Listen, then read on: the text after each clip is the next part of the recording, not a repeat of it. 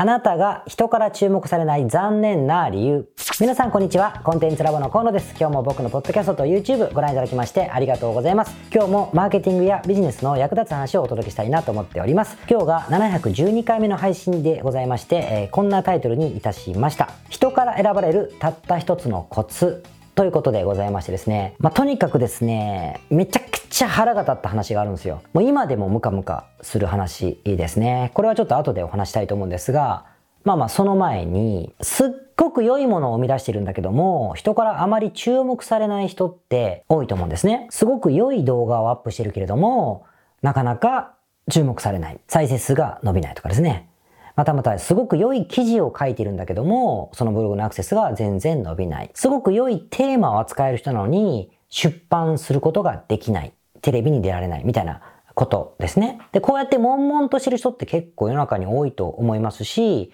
え僕もよく出会います。まあ、良いサービスを売ってる、良い商品を売ってるけど売れないのもその一つかもしれませんね。でもこれって自分たちがなぜ注目されないんだろう、なぜ良いものなのに注目されないのだと思ってる割には、根本的な勘違いみたいなものがある場合があるので、それをちょっと今日は話したいなと思うんです。つまり、あなたが良いと思っているものがなぜ注目されないか、なぜ売れないのかという残念な理由についてですね。じゃあここで僕がめちゃくちゃ腹立った話がこれにつながりますので話したいと思うんですが、もう10年以上前です。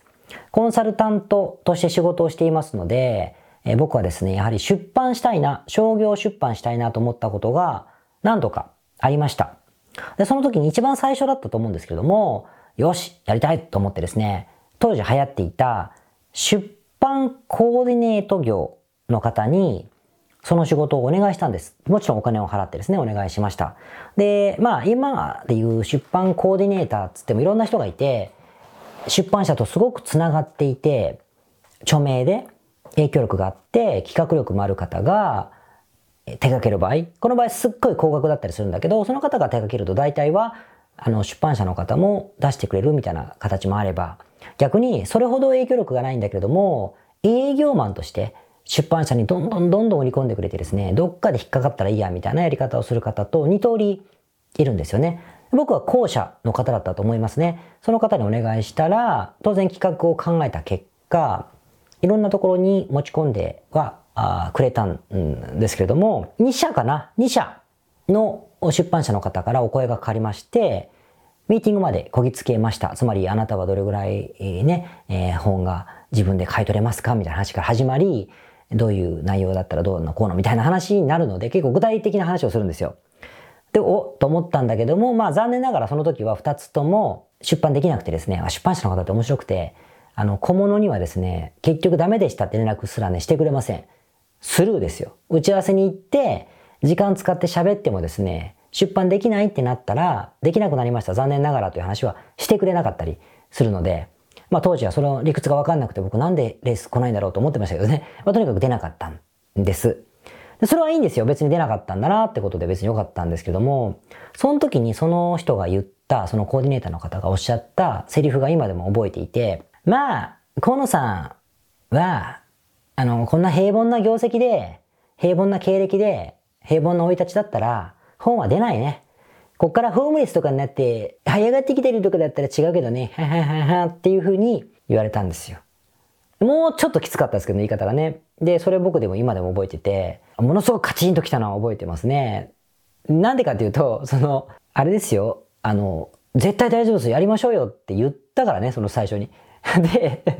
プロだと思ってんじゃないですか。あ、可能性があるのかな？いや、河野さんは難しいと思います。でも可能性がゼロではないから頑張りますと。しかし、そこは面積でお願いしますよって言われたら、まだ100歩譲っていいんですけども、絶対大丈夫ですよみたいなこと言われてやったのに、そんな言い方ないでしょっていうことですよ。出なかったこととかね、はどうでもよかったんですけど、その言い方に対してですね、カチンときましてですね、この楽器ほんまこのおっさんっていうふうに思いました、マジで。このおっさんマジどうしてやろうかというふうに思ったぐらい、今思い出しても腹立ちますけどね。で、いうことがありまして、今でもその人も嫌いなんですけどね。まあいいとして。でもそれ置いといて、その、でも出来事自体は受け入れましてですね、後で考えてみたんですよ。なんでかなって思った時に、まあもちろんいろんな理由があるんだけれども、でもね、普通に考えて何も集客力がないような人の本を出すのって、まあ、リスクでしかないですね。もちろん今の出版不況だからどういうものを出したって大して売れないんですけども、リスクでしかない。な、しかも輪をかけてリスクでしかないですね。有名人の本出したって売れないことがあるわけだから。なので、本当にやっぱり認められたかったらですね、僕の中身は素晴らしいんだとか言ってんじゃなくて、まあ集客力、動員力をつけとけばよかったんですよね。例えば、当時は違ったけども、僕が例えばですよ、例えばツイッターのフォロワーが10万人いるんですとか、もしくは、えー、自分の会社のブログのですね、読者が月間で100万 PV 以上あるんですとかですね。もしくは誰々の本を私がキャンペーンで紹介したら、その時には2万部売れたんですとかだったら、多分出たんですよ。出た。だからこそ、あの、大きな会社の社長さんって予算を2000万とか取ってですね、商業出版に踏み切る場合ってあるんですね。それはもう金でこういろいろやれるから。あと1億円かけて、その本のキャンペーン僕がやりましょう。山手線の掲示板を全部、あ山手線の追加広告を全部ジャックしますなんて言ったら多分出してくれたりする場合もあるのかなというところがあるので、要するに、集客力、集客力、マーケティング力ですかね。集客力、マーケティング力が備わっているというふうに証明できれば、おそらく認められたということでしかないんですよ。だから、本当しつこいけどめちゃくちゃ今でもムカついてますが、てめえのところがもっと会社大き大きかったら出たんじゃねえかという、その意見はですね、正しいんですね。しつこいけど今でも嫌いですよ。ムカついてますよ。だけど、そういうふうなことなんですよ。それに気づ気づけてよかったなというふうに思いました。で、今日の話に戻るんですが、多くの人はこの順序をやっぱ僕みたいに逆に捉える場合があるのかなっていうふうに思うんですね。だってね、何か注目されたいと思うってことは自分の生み出すものに多少は自信があるわけじゃないですか。だからこそ生み出しているものが注目されるべきである。誰かが、実力のある方がそれを見つけてくださいすれば、もっと広まるはずだとかいうふうに思うじゃないですか。当たり前ですけどね。で、そういうケースも世の中にたくさんあるので、余計そう思うと思うんですけれども、でも逆なんですよね。注目される順番って結構逆で、やっぱさっき言ったみたいに、まずは人気があるから注目される。人気があるっていうのはイコール、定性的なものではなくて定量的なもの。つまり、何千人集めることができる。何万人集めることができる。オンラインじゃなくてオフラインのセミナーをでっかい会場を借りたら1万人僕は埋めることができるとかいうような状況だからこそ注目されるってことなんですよ。だからブログとか動画だったら大量の登録者、視聴者、再生数を誇っていたり、ブログだったらとても巨大なページビューを稼いでいたりですね。内容じゃないんですね。内容じゃないんですね。会社だったら売り上げが急増していて、いろんな方が口コミで紹介をされる。それは人気があるから紹介されるんじゃなくて、たくさんの客が使えば、口コミっていうのは生まれますんでね。絶対にソーシャルメディア上で。そういうような状況になっていることだから注目されるっていう順番なんだろうと思うんです。繰り返しますけど、注目されるのは売れてるからですね。ということですよ。お金が欲しくて注目されたいのか、名声が欲しくて注目されたいのか、いろいろあると思うんだけども、とにかく注目されたければ、優先されるべきなのは、集客力を磨くしかないんですよね。上げるというか、集客力を上げる。つまり、マーケティング力を上げていって、マーケティングによる結果、アウトプット、つまりは集客数ですね。とか、売上額とかってことだけれども、これを果たしていくしかないんだろうなということなんですよ。一発当てるとか誰かがたまたま見てくれてとか、すげえ有名な人が見てくれて、お、この子は才能あるぞってことはないってことですね。で、ちょっと話変わるんですけれども、あの、アプリのですね、語学学習アプリのデュアリンゴってご存知ですか？デュアリンゴ。今多分世界中で一番人気があるアプリだと思うんだけども、このデュアリンゴの CEO の方が言ったそうなんですけど、僕はその言ったという記事をたくさん見ただけで、言ったエビデンスは見つけられなかったので言ったそうなんだけども、すべての教育サービス、学習サービスは、マーケティング会社になるっていうふうに言ったそうなんです。つまり、学習の中身、どういうプログラムがいいのかというよりも、マーケティングに強い会社、マーケティングが一番になった会社がその市場を席巻するというふうに言ったと取ることもできますよね。もちろんデュアリングはめちゃくちゃ AB テストしまくってて、アプリも勉強してもらえるように作ってあるんですよ。もちろんそれはもう完璧にやってあるんだけれども、でも、ライバルとの競争はそこだけではなくて、マーケティングの競争であるというふうに言ったとか言わないとかいう話があって、これ誰が言ったか置いといて、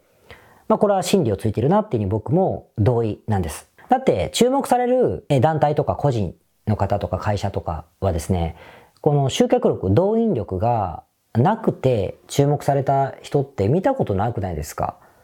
どっかの砂場から拾ってきたこれ石がですね、急に輝き出すっていうのって、やっぱテレビドラマの世界かなっていうふうに思うんですよね。なので、良いものなんだけど誰も見てくれない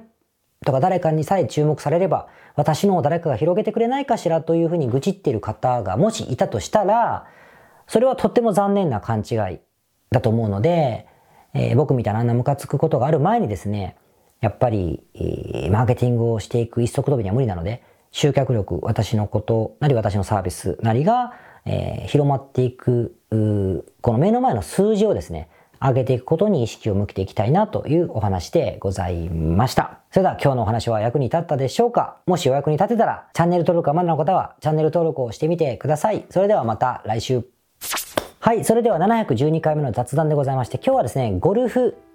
ゴルフハラスメントについてお話をしたいと思いまして、こういう感じですね。あの、私ですね、ゴルフはしないんですけれども、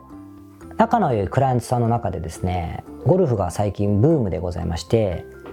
みんな続々とハマっていってるんですよ。で、年末に皆さんでお話、食事をした時にもですね、その話になりまして大笑いしてたんですけども、ゴルフをする人って、めちゃくちゃ熱く語るよねって話になって、まあ熱く語る分にはいいんですよ。僕だってサーフィン大好きだし、サーフィンは何が面白いのかって言われたらめちゃくちゃ喋っちゃうと思うんですけども、でもね、特徴的なのがみんなにね、やれって言うんですよ、結構。やりましょうよっていうのが結構多くて、ダメだなーっつってやった方が絶対、ゴルフをやる、やるべき、あなたがゴルフをやるべき10の理由ぐらいまでは綺麗に説明してくださる。綺麗なセルセルター塗ってるぐらいね、喋ってくださってことを聞いてる方で、ああ、面白そうだなと思ったりもするんですけども、ってことがありますと。で、これ、実は世の中では、あの、ゴルフハラスメントって言うんですってね。あの、ゴルフやれやれプレッシャーみたいなことらしくて、それを言って笑ってまして、出たゴルハラとかって言ってたんですけど、っていうことでございます。まあ別に僕はポジティブに捉えているので、あいつかやるのかななんて思ってよく話を聞いてるんですけども、皆さんどうですか？ゴルフしますか？多分、でもそれぐらい面白いものって、なかなか出会わないじゃないですか。で、まあ、ステレオタイプにみんながハマってるものは大体面白いと思うので、やりたいしやればいいと思うんだけども、でもやっぱりね、ゴルフもそうですけども、趣味がないとか、いうふうに言われてる世の中でですね、30、40、40、50、60ぐらいになった時に、ああいう人に思いっきり語れて、しかもやれやれ誘うぐらいのね、趣味があるというのはですね、これはやっぱ幸せなことなんじゃないかなというふうにね、改めて思いましたね。まあみんな推し活でもいいと思うんですよ。アニメが好きとか漫画が好きとか、それお前のことじゃないかって話ですけど、何でもいいと思うんですけどね。でもそういうハマっているものがあって、人を無理やり引き込みたくなるようなものがあるっていうのは、これは喜ばしいことなんでですね、あんまハラスメントとまでは僕は思いませんけれどもね、という話でございました。第一ね、ゴルフする人多いので、サーフィンと違って、男の人って特に目的がないと一緒に遊んだりしませんので、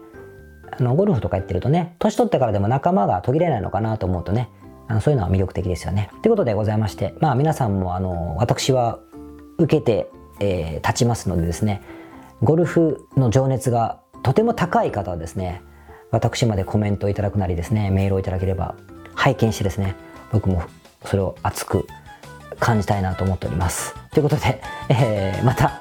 えー、頑張っていきましょう。皆さん、こんにちは。コンテンツラボの河野と申します。この YouTube チャンネルをご覧いただきましてありがとうございます。え普段は在住の起業家の皆さんにインターネットを使ったビジネスのサポートをさせていただいております。これまでえ約3000人の方々のビジネスのサポートを行い、すべてのクライアントさんの売上総額は300億を超えているぐらいだと思います。えこのチャンネルではそんな経験をもとに、インターネットビジネス、もしくはインターネットを使った企業について、え詳しく役に立つ情報をお送りするように心がけております。海外においての事例もとても豊富に含んでいますので、日本の方にも適用できることがとっても多いと思っております。ぜひチャンネル登録をして配信をご覧になってみてください。